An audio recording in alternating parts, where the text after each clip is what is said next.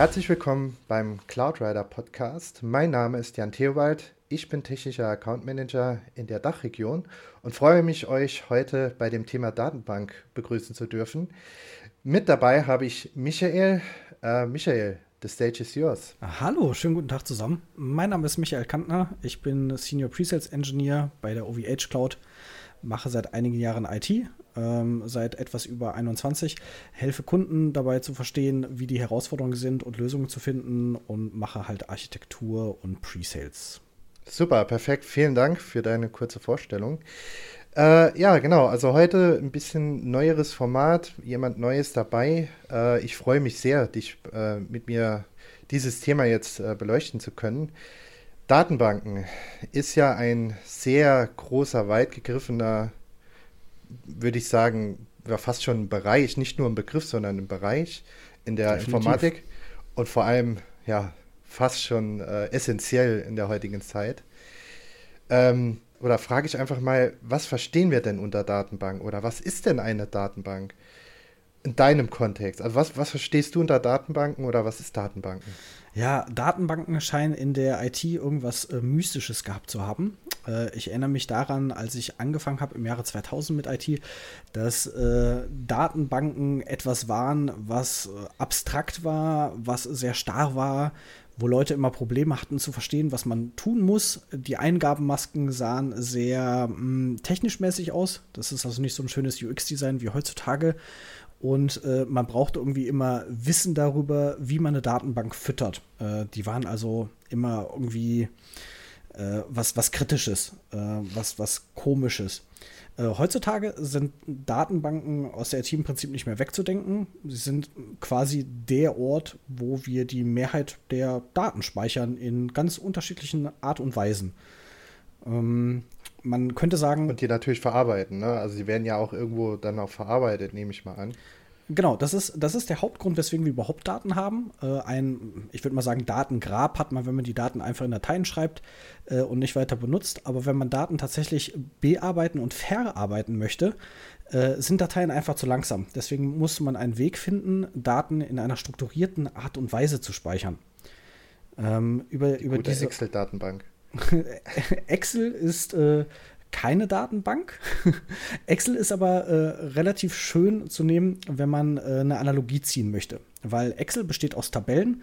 In diese Tabellen kann man Daten reinschreiben. Bei einer Datenbank ist es aber so, dass man diese, diese Zellen, die man in Excel hat, ähm, vorher definieren muss. Das heißt, man muss reinschreiben, äh, in diese Zelle kommen nur Daten von einem gewissen Typ rein, zum Beispiel einer Zahl, einem Datum, einem String. Äh, die sind also immer vorher sehr strikt vorgegeben. Okay, ja, also die Excel-Datenbank, das war natürlich mehr oder weniger ein Scherz von mir. Wir kennen das alle. Früher äh, meiner Ausbildung, ach, das noch vorher auch noch in Praktikas, da war dann die äh, helle Aufregung, wenn die Excel-Datenbank nicht funktioniert hat. Ich habe dann äh, die nette Dame und den netten Herrn dann in der Personalabteilung gefragt, ja, was für eine Excel-Datenbank? Meinen Sie die Datenbank für unser Programm? Nein, hier die Datei, meine Datenbank. Ja, das war dann einfach nur eine Excel-Tabelle. ich glaube, das kann, das kann jeder nachvollziehen, der privat schon mal eine Telefonliste in ein Excel oh, gehackt ja, hat. Das stimmt. Äh, vor allem in Vereinen ist das ja noch gang und gäbe. Gut, mittlerweile nicht mehr, aber früher war das immer so, da gebe ich dir recht. Ja, also um es vielleicht kurz zusammenzufassen, also Datenbank ist ein Thema, was uns äh, vorantreibt, egal in welchem Bereich. Ne? Jeder hat Kontakt mit Datenbanken. Ob es jetzt am Handy ist, ob es am PC ist, wenn man eine Webseite besucht. Also ist quasi, Datenbank ist quasi so der Motor unserer heutigen vernetzten Welt, wenn man so sagen kann. Ähm, aber vielleicht mal auf das, was, was heißt denn Datenbank? Und es gibt ja auch das DBMS, das Datenbankmanagementsystem. Vielleicht können wir das noch kurz beleuchten. Was ist das denn? Oder warum braucht man das? Oder ist das schon die Datenbank, Michael? Ja, das ist eine Frage, äh, die man sich relativ häufig stellt. Mm, wenn man eine Datenbank hat, spricht man in der Regel von der sogenannten relationalen Datenbank. Äh, relational deswegen, weil die Daten, die man in diese Datenbank schreibt, in verschiedenen Beziehungen zueinander stehen. Ähm, wenn man das Thema äh, Adress- und Kontaktdatenbank, das ist vielleicht ein ganz gutes Thema, weil das, denke ich, jeder nachvollziehen kann. Ähm, ich habe also, wenn ich das Excel-Beispiel nehme, ähm, schreibe ich Name, Vorname, Adresse, dann Kontaktdaten wie eine Handynummer, eine Telefonnummer, ähm, Festnetznummer, vielleicht noch ein Fax oder eine E-Mail-Adresse. Äh, man scheitert aber schnell daran, dass heutzutage die Leute in der Regel zum Beispiel mehr als eine Telefonnummer haben, äh, Festnetz und Handy. Äh, vielleicht haben die Leute auch mehr als eine E-Mail-Adresse, privat und geschäftlich. Äh, vielleicht sogar äh, ganz viele verschiedene E-Mail-Adressen. Und irgendwann gehen man halt diese, diese Zellen aus, die, die definiert sind. Und ähm, an der Stelle muss man sich dann fragen, macht eine Tabelle Sinn? Ähm, und da geht man bei Datenbanken halt her und ähm, teilt die auf. Dann habe ich eine Tabelle, in der nur noch Kontaktdaten drinstehen, zum Beispiel eine Liste an äh, Handynummern und äh, E-Mail-Adressen. Und die verknüpfe ich auf eine zweite Tabelle, äh, in denen zum Beispiel die Namen stehen. Und eine weitere Tabelle, in denen Adressen stehen. Äh, die können also alle miteinander verknüpft werden. Und diese Verknüpfungen, die müssen irgendwo definiert werden, designt werden, zugreifbar gemacht werden und vor allen Dingen auch verwaltet werden. Und das ist halt die Stelle, an der so ein DBMS, ein Datenbankmanagementsystem, ähm, quasi das ist, was einem hilft, die Struktur der Datenbank zu definieren. Da gibt es ganz unterschiedliche DBMS-Systeme. Welche fallen dir denn so spontan ein? Ja gut, also DBMS-Systeme nehmen wir jetzt mal MySQL. Ist jetzt einer der gängigsten, häufig genannten, denke ich mal, vor allem im Webbereich. Ähm, das ist jetzt das, ich meine, im Webbereich gibt es fast nur MySQL-Datenbanken oder MariaDB, der Fork von äh, MySQL. Äh, wenn wir jetzt im Bereich Big Data gehen, ähm, da fällt mir jetzt Hadoop und Spark ein. Äh, Im Enterprise-Segment Oracle. Hast du noch was? Ja, ich glaube, die, die wesentlichen hast du, hast du bereits genannt. Ähm, SQL ist jetzt was, das kam bei dir in, in mehreren Zusammenhängen vor. Äh, du sprachst von, von, von MySQL und äh, es gibt vielleicht noch ein PostgreSQL. Äh, MariaDB als Fork von MySQL. Ein Fork ist quasi eine, eine Gabelung, äh, wenn etwas eine gemeinsame Wurzel hat, aber sich in unterschiedliche Richtungen weiterentwickelt. Das ist quasi äh, der Datenbank-Fork. Und das DBMS und die Datenbank bilden halt zusammen die Datenbanksysteme. Und die können relativ schnell, relativ komplex werden. Äh, was sind denn so die, die klassischen Herausforderungen bei so DBMS-Systemen und warum gibt es überhaupt so viele verschiedene Varianten? Das meiner Meinung nach, da muss ich jetzt tatsächlich auch nur auf meine Meinung gehen, da haben viele unterschiedliche Meinungen, äh, muss man das anhand des Anwendungsfalls sehen. Also ich kann keine MySQL-Datenbank, also eine relationelle Datenbank für ähm, großen Datenmengen nutzen, äh, vor allem weil das DBMS-System das nicht hergibt, vor allem was Lesen und, und Schreiben Zugriffe angeht. Ähm, wenn das zugeknallt würde mit Daten, wird das irgendwann in die Knie gehen, egal wie groß die, ähm, die Infrastruktur dahinter steht. Also für mich ist das immer so, ein, äh, so eine Sache, erstmal die Use Case erfassen und dann das richtige Werkzeug raussuchen. Äh, wie ich schon eben gesagt habe, also MySQL-Datenbank ist für mich immer, denke ich, immer direkt an, an Web-Applikationen im kleineren bis mittleren äh, Zugriffsbereich. Äh, oftmals laufen die Dinge ja auch dann auch auf dem gleichen Server wie, wie der Webserver. Äh, kann man machen äh, für kleine Sachen, aber da wird es auch schon schwierig. Äh, wenn ich jetzt so an Oracle oder ähm, Hadoop Spark, ah, SAP HANA haben wir auch vergessen eben. Äh, das sind halt einfach Datenbanken. Da geht es um jede Menge Daten. Und da gibt es ja auch noch die Unterschiede, wie du schon eben gesagt hast die NoSQL-Datenbanken, also die Non-Structured Data Datenbanken, die sich halt klar von den äh, äh, relationalen Datenbanken abgrenzen. Weil dort ist ja auch, also vielleicht gehen wir dann auch gerade einmal ein, was SQL heißt, das haben wir nämlich, glaube ich, noch nicht behandelt. Also SQL heißt Structured Query Language, also wie halt schon die relationale Datenbank vom, von der per Definition sagt, ist es strukturierte Daten werden abgefragt. Bei Non-Structured Data, also das sind quasi diese Data Lakes, äh, die haben halt eine, nicht eine direkte Verknüpfung über Tabellen, sondern funktionieren anders. Ähm, vielleicht kannst du da ein bisschen mehr eingehen, Michael, was genau jetzt da der Unterschied ist? Ja, vielleicht gucken wir uns vorher äh, das SQL nochmal an. Ähm, wenn man Datenbanken hat, zum Beispiel unsere Adressdatenbanken, da gibt es den, den Jan Theobald, den habe ich da gespeichert und ich möchte jetzt die Kontaktdaten von dem Jan Theobald haben. Ähm, das heißt, ich muss ein Query schreiben, eine Abfrage an meiner Datenbank schreiben, die mir den Namen Jan raussucht und mir dann in der nächsten Tabelle raussucht, welche Kontaktdaten habe ich denn von dem Jan gespeichert. Äh, die, die Handynummern, die E-Mail-Adressen. Äh, vielleicht interessiert mich auch gerade nur, weil ich dir eine Mail schreiben will, deine E-Mail-Adressen und muss halt irgendwie formulieren, der Datenbank, zeige mir alle E-Mail-Adressen, die ich vom Jan gespeichert habe. Das ist halt äh, sehr strukturiert, weil die Tabellen vorgegeben sind.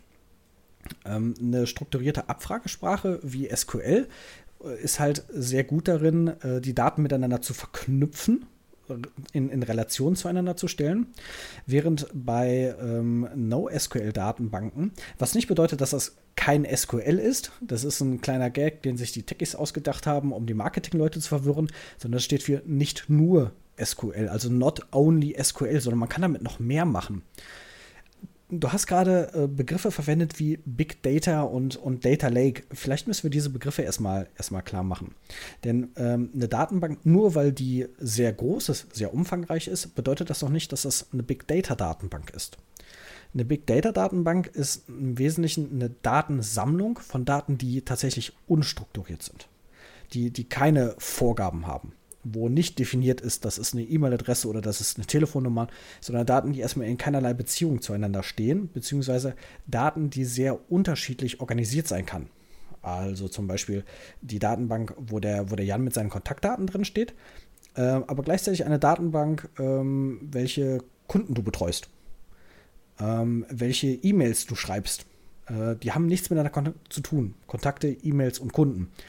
Äh, es gibt zwar eine kleine Beziehung dazwischen, weil du bist der gemeinsame Nenner. Die können aber nicht in der gleichen Tabelle gespeichert werden, sondern die müssen irgendwie anders abgelegt werden. Und diese unstrukturierten Daten, wenn man die zusammenkippt, die nennt man halt Data Lake, aus denen man sich bedienen kann.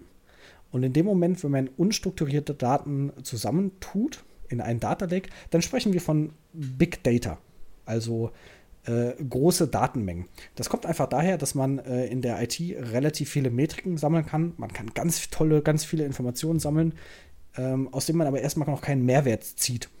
Und das Big Data, das versucht halt aus diesem Datenlake ähm, Daten zu extrahieren, neue Daten zu schaffen. Ähm, man versucht halt Korrelationen zu finden zwischen, zwischen verschiedenen Daten, um einfach zu gucken, äh, der Jan betreibt nur Großkunden. Das könnte man aus so einem Data Lake sehen ohne, ohne dass man einfach weiß, dass du ein Technical Account Manager bist. Wahrscheinlich kann man anhand deiner Kontakte schon erkennen, welchen Job du bei uns hast. Und das sind halt Analysen, die man über Big Data fahren kann, die man nicht aus der relationalen Datenbank äh, rausziehen kann.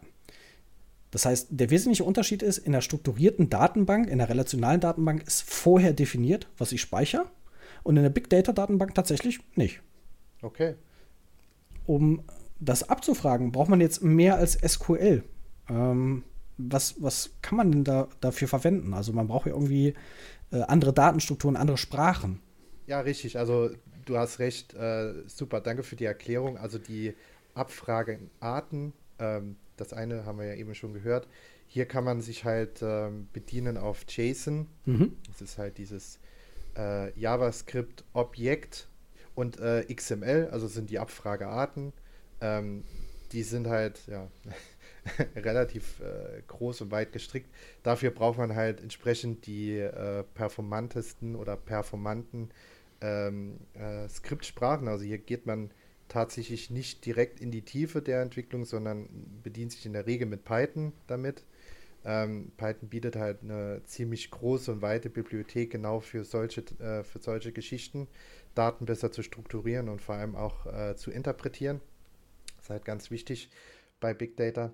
Ähm, wir hatten ja jetzt äh, so einige ähm, Datenbanken gehört und auch was jetzt genau genutzt wird für die Daten zu strukturieren, wie sie genutzt werden.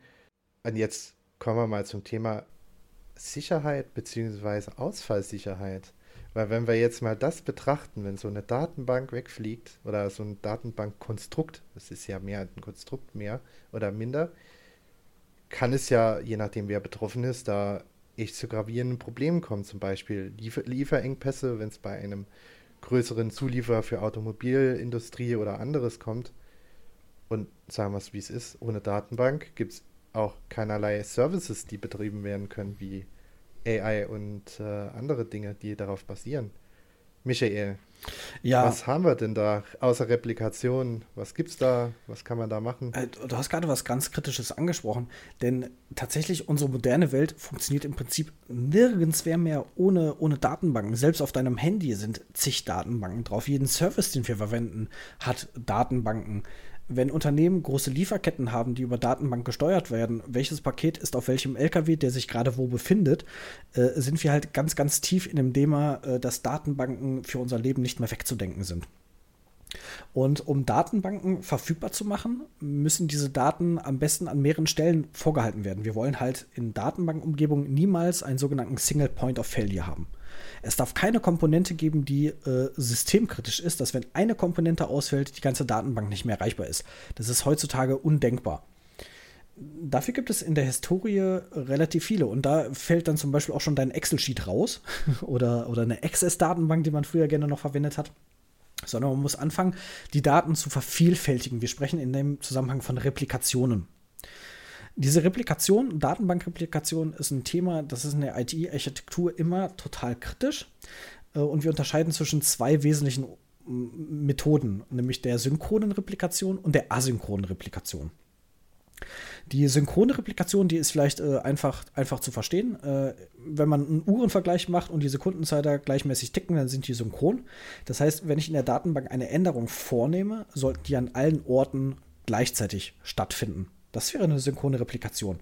Also du updatest äh, den Standort deines Autos und äh, das soll dann am besten in jeder Datenbank gleichzeitig sein, in jedem Datenbanksystem, dass wenn ein Datenbanksystem ausfällt, diese Information immer noch verfügbar ist, dass wir immer noch wissen, wo befindet sich das Paket, was sich in deinem Auto befindet.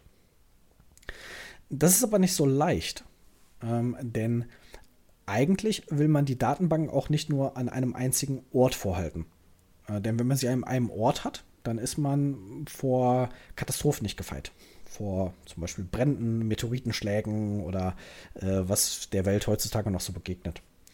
Äh, daher gibt es etwas, das nennen wir asynchrone Replikation. In der asynchronen Replikation wird äh, die Daten äh, an der ersten Stelle geschrieben und danach an die äh, untergeordneten Stellen repliziert. Und jetzt habe ich schon untergeordnet gesagt, wir sprechen bei Datenbanken in der Regel von Master-Slave-Replikationen. Äh, also der Meister und der Sklave. Da gab es mal Anstrengungen, das in Leader und Follower zu ändern, äh, aus historischen Gründen. Letztendlich ist es aber das. Der, der Sklave ist ein Sklave, der tut exakt das, was der Master tut und nichts anderes. Mm, der Master ist halt derjenige, der schreiben kann. Der Slave ist derjenige, aus dem man auch lesen kann. Und das ist zum Beispiel eine ganz schöne Architektur, die wir im Webumfeld sehr viel verwenden. Äh, die meisten Content-Management-Systeme speichern ihre Daten in Datenbanken und es reicht, wenn diese Datenbanken lesbar sind weil die Mehrheit der User, die meine Webseite besucht, die schreibt nichts in meine Datenbank. Äh, das sind Artikel, die habe ich geschrieben und da hat kein anderer was dran zu suchen. Das heißt, ähm, der Writer, derjenige, der schreibt, das reicht, wenn ich weiß, wo der ist. Und äh, die Besucher der Webseite, die brauchen nur lesenden Zugriff. Dafür reichen Reader. Und das ist zum Beispiel eine Architektur, die man bei Master-Slave-Replikation sehr gerne sieht. Man hat eine Master-Datenbank, die man separat sichert. Und ähm, du sagtest gerade schon, bei Webservern ist das halt häufig so, dass die Datenbank lokal mitläuft. Das kann man mit einem Reader relativ gut realisieren. Dass ich einfach meinen Reader mit auf die Datenbank packe oder separate Reader äh, schreibe, die nur dafür da sind, diese Daten immer und immer wieder rauszuhauen, ohne was daran zu ändern. Es kann es aber sein, dass wir Systeme haben, in denen wir die Daten häufig schreiben wollen. Hm, Systeme, wo man sich mehr drin austauscht. Und das vielleicht noch an, an mehreren Stellen. Dann haben wir Multi-Master-Systeme, die halt sehr komplex schnell werden können, ähm, die auch ein umfangreiches Monitoring brauchen und die nicht mehr so leicht zu betreiben sind. Dafür gibt es neben den, den freien Systemen wie MySQL, MariaDB, Postgres, was wir genannt haben, noch richtige Schwergewichte in der, in der modernen IT. Und an der Stelle äh, kommen so Sachen wie Oracle Rack oder SAP mit der R3 oder jetzt mit der HANA-Datenbank. Das sind halt mhm. richtig große Dinge, die richtig harte Anforderungen an, an IT haben. Und ähm, die Replikationsmechanismen sind das, was Datenbanken komplex machen, sind das, was Datenbanken teuer machen und das, was auch sehr viel äh, IP hat, also Intellectual Property, der einzelne Unternehmen. Das ist das, wofür wir richtig viel Lizenzgebühren zahlen, ja. dafür zu sorgen, dass unsere Daten tatsächlich verfügbar bleiben. Ja, Replikation äh, birgt immer einen Kostenfaktor. Hier sei aber gesagt, äh, die Replikation an sich, die Kosten äh, sind im Verhältnis sehr gering zu dem, was man nachher äh, bezahlen müsste oder was verloren gehen würde, wenn die Daten nicht da sind oder wenn Daten nicht geschrieben werden können. Ähm, das ist immer ein sehr, sehr großes Thema, egal wo. Wenn, wenn ich jetzt mal zurückdenke äh, zum Thema äh, Zeitzeugen, ich kann mich noch daran erinnern, meine erste Replikation für Datenbanken, die ich aufgesetzt habe, ja, war aus der Not her geboren über ein DABD, äh, wie du schon gesagt hast, mit Master und Slave oder Leader und Follower im heutigen Speech. Äh, das war schon, war schon, hat man sich gefreut, wenn es funktioniert hat, aber ich hatte auch das Problem ab und zu, dass ein Split Brain da war. Also wenn der, wenn Master und Slave. Ein Split Brain. Genau, dass die beiden nicht die gleichen Daten hatten. Das war immer ziemlich, ziemlich nervig. Da kann ich mich dran erinnern. Äh, Aber ja, das klingt, das klingt irgendwie gefährlich, dass wenn ich zwei Datenbanksysteme habe, die unterschiedliche Daten haben, äh, das ist äh, keine, keine schöne Sache. Wie geht man denn damit um? Äh, ja gut, also ich muss gestehen, äh, das ist schon ein paar Jahre her. Äh, ich habe es tatsächlich, ich muss die natürlich voneinander lösen, äh, die Daten miteinander vergleichen und dann haben wir es wieder neu aufgesetzt. Also, dass es wieder Master und Slave war.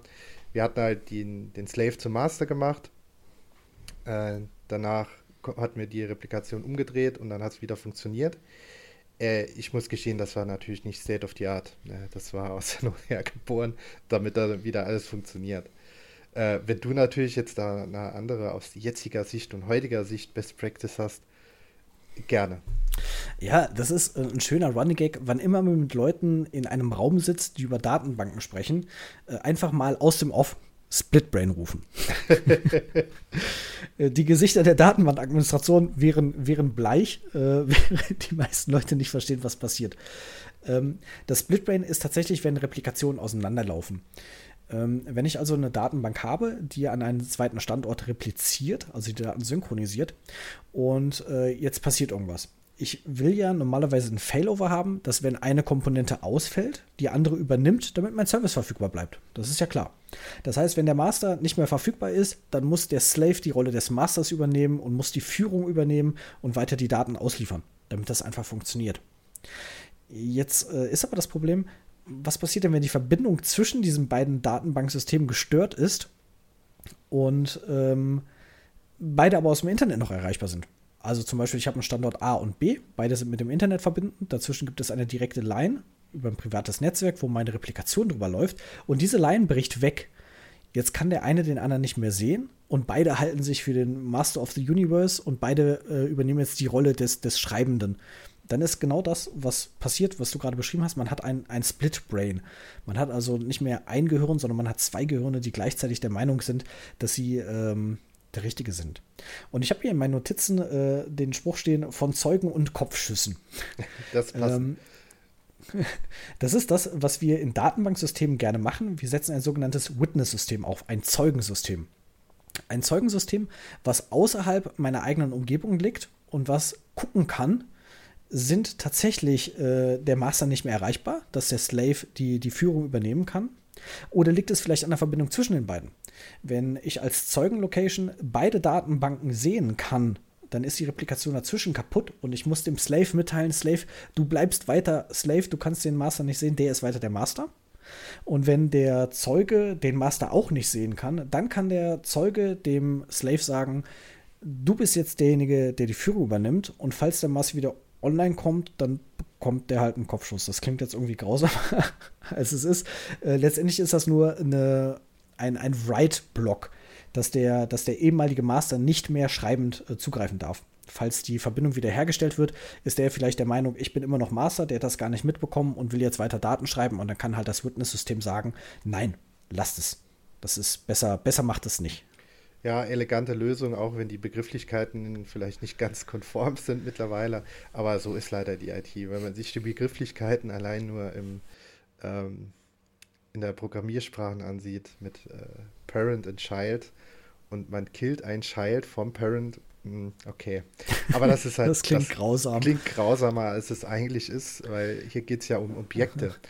Und vielleicht ist das auch ein guter Einstieg in das einer der letzten Punkte, die wir noch hatten.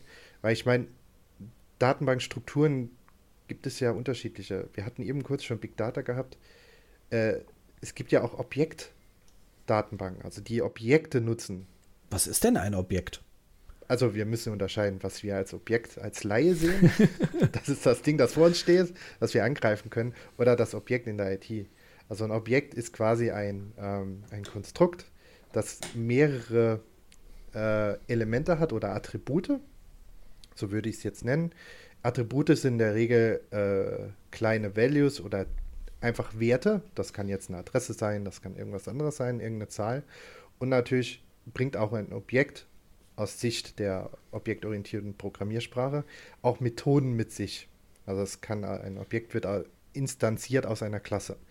Im Datenbank-Segment äh, ist das ähnlich. Da gibt es nicht direkt, also gibt es auch noch Funktionen, die haben aber eher was mit der Engine zu tun von der Datenbank. Aber äh, um es kurz zu vereinfachen, also Objekt ist eines, ein, ein Ding oder ein, ein Zusammenschluss von mehreren Attributen. Okay, also wenn ich meine relationale Datenbank habe, wo die verschiedenen Daten drin gespeichert sind, dann ist das umständlich, das abzufordern. Also abstrahiere ich das weiter und dann habe ich quasi ein Objekt äh, in meiner Datenbank, was äh, Jan heißt. Und das repräsentiert alle Daten, die ich über dich habe. Und dann kann ich dieses Objekt quasi fragen: äh, Hör mal, Jan, sag mir mal deine E-Mail-Adresse. Ist das, verstehe ich das so richtig? Ja, das ist korrekt. Also du bekommst dann die, die einzelnen Attribute, die wir zugeordnet sind. Ich als Objekt. Mhm. Das ist total cool, weil äh, das bedeutet ja, dass wenn ich über andere Leute weniger Daten gespeichert habe, dass das keine Rolle mehr spielt, über wen ich wie viele Daten habe, weil ich quasi dieses Datenobjekt selbst fragen kann, welche Informationen darüber verfügbar sind. So kann man das genau ausdrücken, ja. Das ist ja eine ganz tolle Entwicklung. Äh, in diesem, in diesem Umfeld objektorientierte Datenbanken, was, was haben wir denn da so? Da sind bestimmt einige Namen drin, die man schon mal gehört hat, aber nicht zuordnen konnte.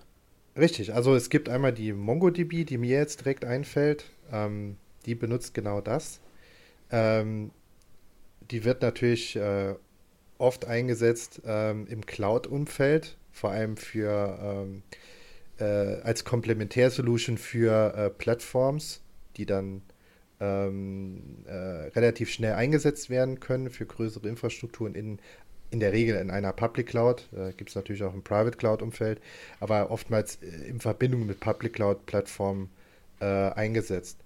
Ähm, mit Sicherheit hast du auch noch eine, die mir jetzt vielleicht gerade nicht einfällt. Ja, neben MongoDB sind noch äh, Cassandra und Hadoop ganz große Player in der objektorientierten Datenbank. Du hast aber gerade was Spannendes gesagt, nämlich Datenbanken in der Cloud. Wenn man, wenn man darüber spricht, gerade MongoDB ist ein, ein, Wort, das verbindet man sofort mit Cloud-Technologie. Zumindest mir als, als IT-Architekt geht das so, dass ich bei MongoDB sofort an Cloud denke. Der Hintergrund ist einfach, wir haben ja relativ viel über Architektur und Komplexität schon gesprochen, dass Datenbanken halt gar nicht so leicht sind äh, zu betreiben, wenn die hoch verfügbar sein sollen. Hadoop äh, mhm. ist auch eine Datenbank, die nicht so leicht zu betreiben ist. Aber mit der Cloud gibt es ja ganz moderne, tolle Technologien, weil ich kann zu jedem Cloud-Provider gehen, zum Beispiel auch der OVH Cloud, und kann sagen, ich möchte einfach eine Datenbank haben und der Cloud-Service geht her und sorgt dafür, dass meine Datenbank verfügbar ist, dass sie repliziert ist, dass sie an mehreren Orten ist und dass sie administriert wird und einfach ready to use ist dieses Datenbanken as a Service. Das ist ein, das ist ein ganz tolles Konzept. Vielleicht kannst du aus, aus deiner Sicht, du arbeitest ja relativ eng mit Kunden zusammen, mal ein bisschen erzählen, was Datenbanken as a Service eigentlich so bedeutet für den Kunden. Also wie ich schon eben kurz gesagt habe, ähm, Datenbank as a Service für, für meine Kunden bedeutet das, das ist halt einfach ohne größeren administrativen Aufwand, also das Aufsetzen der Datenbank an sich und auch das Updaten und Replizieren einfach wegfällt, weil wie wir schon eben gehört haben, Replikation ist einer der großen Hürden in der Datenbankmanagement als Administrator. Die erstellen quasi Datenbanken so, wie sie es brauchen. Ist die Integration ist relativ nativ in die dahinterliegende Infrastruktur, die genutzt wird und äh, komplettiert halt einfach die, den Service, den man äh, seinen Endkunden anbieten will, weil man halt entsprechend die Datenbank recht einfach einsetzen kann. Das Äh, ist natürlich auch für unsere oder für die Kunden kosteneffizienter. Man braucht nicht so viel Wartung. Äh, es ist, man ist schneller ähm, in der Bereitstellung. Ähm, man kann bessere SLAs äh, rausgeben, alleine weil man halt mehr, also eine höhere Hochverfügbarkeit hat. Also es ist einfach ein rundum sorglos Paket. Man kann es halt als Datenbank as a Service beschreiben. Äh, das klingt teuer. Ja, was heißt, also, was heißt teuer? Das äh, würde ich gar nicht mal so sagen. es hängt immer davon ab. Naja, wenn du, wenn du sagst, äh, das, ist, das ist einfach zu benutzen, da ist eine Replikation mit drin. Das heißt, das sind auf jeden Fall schon mehrere Systeme, die gleichzeitig laufen müssen. Die müssen repliziert werden, die müssen gemanagt werden, äh, damit ich als Endanwender das überhaupt benutzen kann. Das klingt, als wäre das ein, ein ziemlich großer Aufwand. Und ein großer Aufwand verbinde ich irgendwie immer damit, dass Sachen ziemlich teuer sind. Ja, gut. Ähm, wenn man die Kosten äh, entgegenstellt von einem fertigen Service, wie die Datenbank as a Service, und ein, wie man es selbst dann aufsetzen müsste, man bräuchte die Server mindestens zwei, besser noch drei. Man muss schauen, dass die Hardware zu dem, zu dem Datenbankmanagement-System passt. Die ist in der Regel relativ preisintensiv. Das, ähm, man muss die Software erstmal drauf installieren. Man muss schauen, dass Replikation läuft. Äh, man muss entsprechende äh, Arbeitsstunden mit einberechnen. Ähm, die Wartung muss auch immer eingepflegt und einge, eingeplant werden. Das verursacht auch nochmal Kosten. Es können sogar Ausfälle, es müssen Ausfälle geplant werden. Und hier wird es quasi komplett übernommen. Und klar, ähm, die Kosten werden auch nicht One-Shot, sondern auf den Monat verteilt. Das heißt, man ist ja auch, äh, je nachdem, man ist ja auch flexibler, was das angeht, äh, für die Kostenverteilung. Also, wer sagt, dass das jetzt teuer ist, ähm, der hat das noch nicht selbst ausprobiert, wie es funktioniert, wenn man alles selbst aufbaut. Äh, kann ich also nicht bestätigen. Ja, ich habe gerade mal äh, geguckt, als, als Beispiel bei uns auf der OVH Cloud in der, in der Datenbanken as a Service Abteilung. Ähm, das ist gar nicht teuer. Sag ich ja. ähm, das heißt, diese, diese ganzen Features bekommt man bei, bei Datenbanken as a Service relativ günstig, weil es kostet nicht viel mehr, als wenn ich die Compute-Instanz buche und alles selber machen muss. Äh, das selber machen, das kostet ja sehr viel, sehr viel mehr Zeit. Ähm, und ich bin gerade erstaunt, wie gering die Einstiegshürde ist. Das heißt, die Datenbanken, die fangen schon bei relativ kleinen Mengen an, sind hochverfügbar, haben große Bandbreiten und sind günstig. Ich denke, das ist so Vorteile, die man, die man hat, wenn man Cloud-Services bezieht, weil das einfach im großen Stil gemacht wird. Weil da halt nicht eine Datenbank betrieben wird, sondern hunderte, tausende Datenbanken, und dann äh, wird die Sache natürlich sehr viel günstiger, als äh, wenn ich das alles selber mache. Natürlich. Natürlich steckt hinten dran äh, eine große Entwicklungskette. Ähm, es ist, das ist halt äh, Grundlage der Betriebswirtschaft. Große Stückzahlen, geringer Stückpreis. Das ist immer so, weil es einfach zu äh, viel, viel verteilt wird. Aber man muss auch sagen, im Cloud-Umfeld ist auch vieles automatisiert. Das drückt, in Anführungszeichen, drückt das den Preis natürlich auch alles, was mit einer manuellen Arbeit zu tun hat, steigert den Preis. Also Konfiguration, äh, Administration ist immer in Anführungszeichen teuer, aber notwendig. Ähm, deshalb, ähm, man sollte sich immer im Vorfeld äh, Gedanken machen, lohnt es sich jetzt tatsächlich alles selbst äh, zu bauen? Klar, also im ersten Moment vielleicht äh, einfacher für denjenigen und man versteht es besser und man hat vielleicht nicht nicht ganz so immer die monatlichen Kosten, wie man es dann hat. Aber man muss einberechnen, es gibt immer Wartungen, es gibt Ausfälle, die müssen einkalkuliert werden. Und da ist man halt bei sowas einfach auf der sicheren Seite. Mhm. Das klingt ja nach äh, einem, einem, super, super Sache, die man mit der Cloud machen kann. Cloud generell ist ja ein, ein Thema, was, was hochautomatisiert. Ich meine, letztendlich ist das auch einer der Gründe, weswegen wir den Podcast machen, Cloud Rider, weil wir halt über Cloud-Technologien sprechen. Und wir sind jetzt mit unseren Datenbanken auch tatsächlich komplett in der Cloud angekommen. Wir, wir sprechen über Datenbanken, die als Cloud-Service bereitgestellt werden, die äh, native Cloud unterstützen, die automatisierbar sind. Aber ich habe gerade eine, eine ganz, einen ganz irren Gedankengang. Was wäre denn, wenn es überhaupt gar keine Datenbanken gäbe? äh, das ist eine sehr gute Frage. Dann würde man wahrscheinlich immer noch äh, mit der Excel da sitzen oder Papier austauschen. Äh, die Taube wäre unser größter Freund. Dann bräuchte man her höchst performante Tauben? Nein, ich weiß es nicht. Also unsere heutige Welt, wie sie jetzt existiert, äh, wäre A viel langsamer im Sinne von äh, einzelnen äh, logistischen Schritten. Vom Anliefern der Ware bis Auspacken der Ware bis Einsortieren. Also das ganz, dieser ganze Rattenschwanz, der dahinter liegt. Wenn man auf eine Webseite geht, was online bestellt und es kommt dann an bei einem zu Hause, dort sind jede Menge Datenbanken im Spiel. Und wenn man diese Schritte manuell machen würde, über zum Beispiel ein Telefonat oder eine wirkliche Klartextnotiz auf einem Notebook, äh, das würde nicht nur einen Tag dauern, sondern es würde mindestens das 10- bis 20-fache dauern. Mindestens. also meiner Sicht nach. Ja. Aber ich lasse mich da gerne auch von dir überzeugen, dass es vielleicht anders wäre. Ich, ich glaube, ich habe tatsächlich gar keine andere. Äh, ich meine, mein, die Tauben, die haben eine tatsächlich extrem hohe Bandbreite, wenn man die Micro-SD-Karten umschnallen würde. Ja, allerdings. Es wäre vielleicht sogar schneller als, äh, als moderne Bytebreit-Internetanschlüsse. Äh, äh, aber es wäre halt überhaupt nicht responsive. Nee. Die Reaktionszeiten, die wären, die wären viel zu hoch. Und beim Thema Reaktionszeiten ähm, habe ich hier noch äh, in den Notizen eine Sache stehen, über die haben wir noch nicht gesprochen, nämlich sogenannte In-Memory-Datenbanken. Kannst du mir kurz erklären, was damit grob gemeint Klar, ist? Also In-Memory-Datenbanken äh, sind Datenbanken, die in der Regel halt die Daten recht schnell immer vorhalten müssen, da äh, klassischer Speicher, wie wir ihn kennen auf Festplatten, SSDs, äh, nennen wir erstmal normale äh, Festplatten, HDDs, geht es tatsächlich um Millisekunden und die liegen dann in der Regel im Memory, also im RAM des eigentlichen Server oder im Cloud-Speicher. Meistens sind es ja dann Ressourcepools, also der liegt dann im Ressourcepool RAM.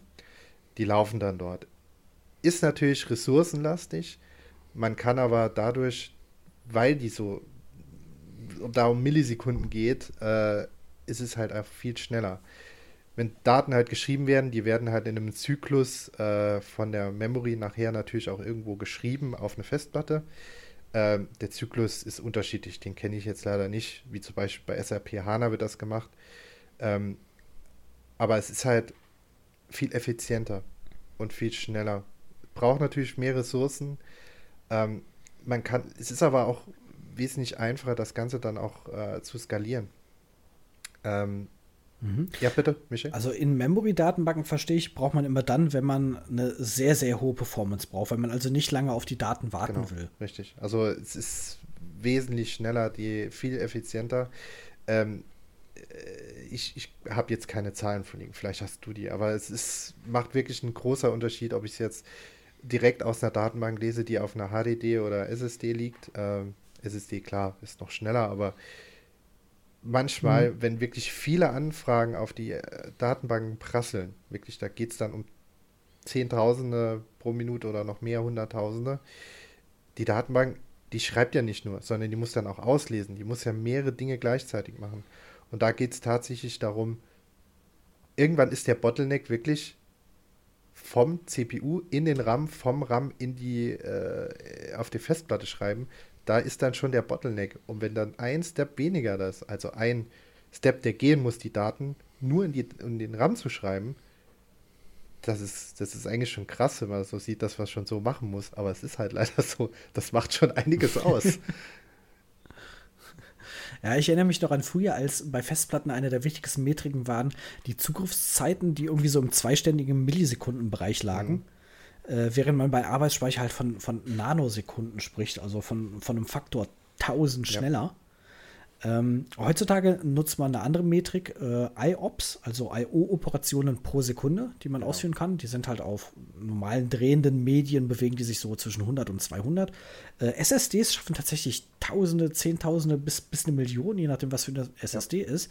Und Arbeitsspeicher ist ja so neben dem Prozessor-Cache der schnellste große Speicher, den wir, den wir in PCs einfach zur Verfügung haben. Und das war früher, ähm, war Arbeitsspeicher einer, ein, ein ganz großer Kostenfaktor. Das ist heute immer noch der Fall, dass das RAM tatsächlich teuer ist.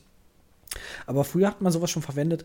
Ähm, Im Thema Webumfeld gab es die sogenannte Memcache-DB. Ich weiß nicht, ob du dir schon mal gehört hast, Memcache-D.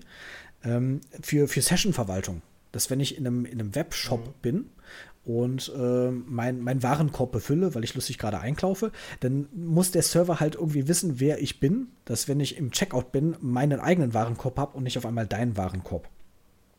Und das kann man halt in eine, in eine Datenbank schreiben oder man diese, diese User-Session, in der halt die User-Daten äh, temporär gespeichert werden, in äh, eine temporäre RAM-Datenbank speichert, die halt hochperformant ist.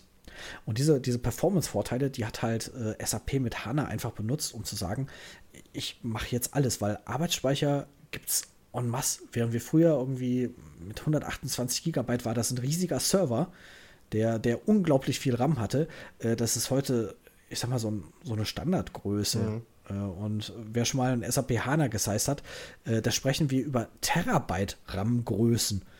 Äh, weil tatsächlich die Datenbanken vollständig im, im RAM vorgehalten werden. Das ist schon eine wirklich, wirklich krasse Entwicklung, ähm, was wie Datenbanken sich in den letzten 20 Jahren einfach weiterentwickelt haben. Ich bin echt schwer begeistert. Ja, das ist schon eine, eine heftige Entwicklung, was wir jetzt da hingelegt haben.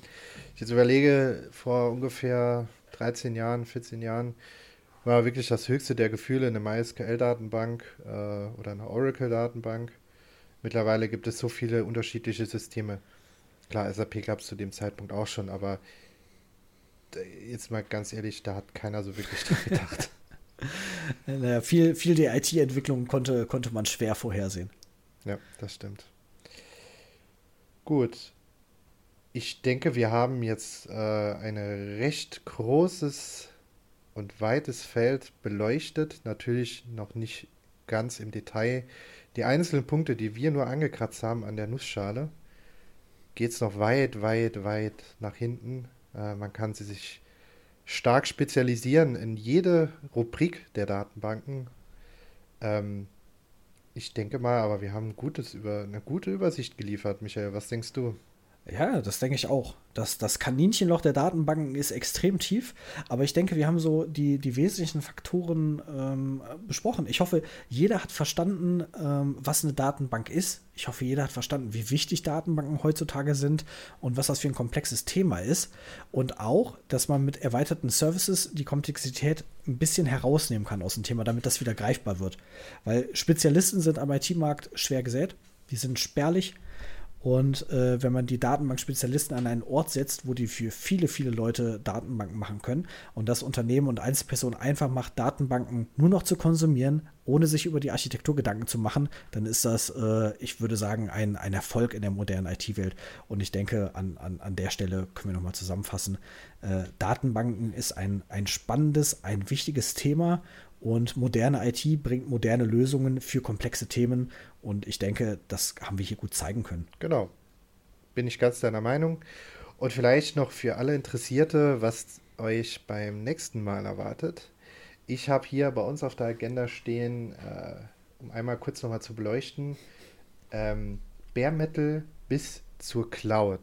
Also vom oh, reinen ja, das Blech. Das ist ein spannendes Thema. Genau, vom reinen Blech-Server, den wir im Datacenter stehen haben, bis zu dem ominösen Cloud-Konstrukt. Ähm, wir hatten für die Leute, die schon länger den Podcast hören, zwar schon über Cloud und Cloud Native geredet, aber hier wollen wir tatsächlich einmal kurz nochmal das Pferd von hinten äh, betrachten, bis vom hinten von der Span Schwanzspitze bis vorne zum Kopf, was genau alles dahinter steht, was es bedeutet überhaupt, eine Cloud auszuliefern, was für Komponenten da mit einspielen und welche Komponenten überhaupt sehr wichtig und essentiell sind. Also äh, das vergisst man in der heutigen Zeit immer. Und äh, ja, also ich freue mich sehr auf die nächste Folge. Michael, ich denke, dir geht es auch. Äh, vielleicht noch einige weiter. Ich freue mich auch sehr darauf. Ich freue mich auch wieder dabei sein zu dürfen. Und äh, vielen Dank, dass ich heute mitmachen durfte. Vielen Dank, dass ich beim nächsten Mal wieder dabei bin. Und äh, ich denke, an der Stelle kann ich mich nur mal bei unseren Zuhörern bedanken. Vielen Dank für Ihr Interesse und bis zum nächsten Mal. Dankeschön, das äh, wünsche ich natürlich äh, dir auch und ich freue mich auch, dich wieder nächstes Mal dabei zu haben und auch danke an die Zuhörer, die uns äh, weiterhin nach trotz nach langer Pause weiterhin äh, die Stange gehalten haben und da wünsche ich jedem noch ein frohes Fest und ein glückliches Jahr 2022.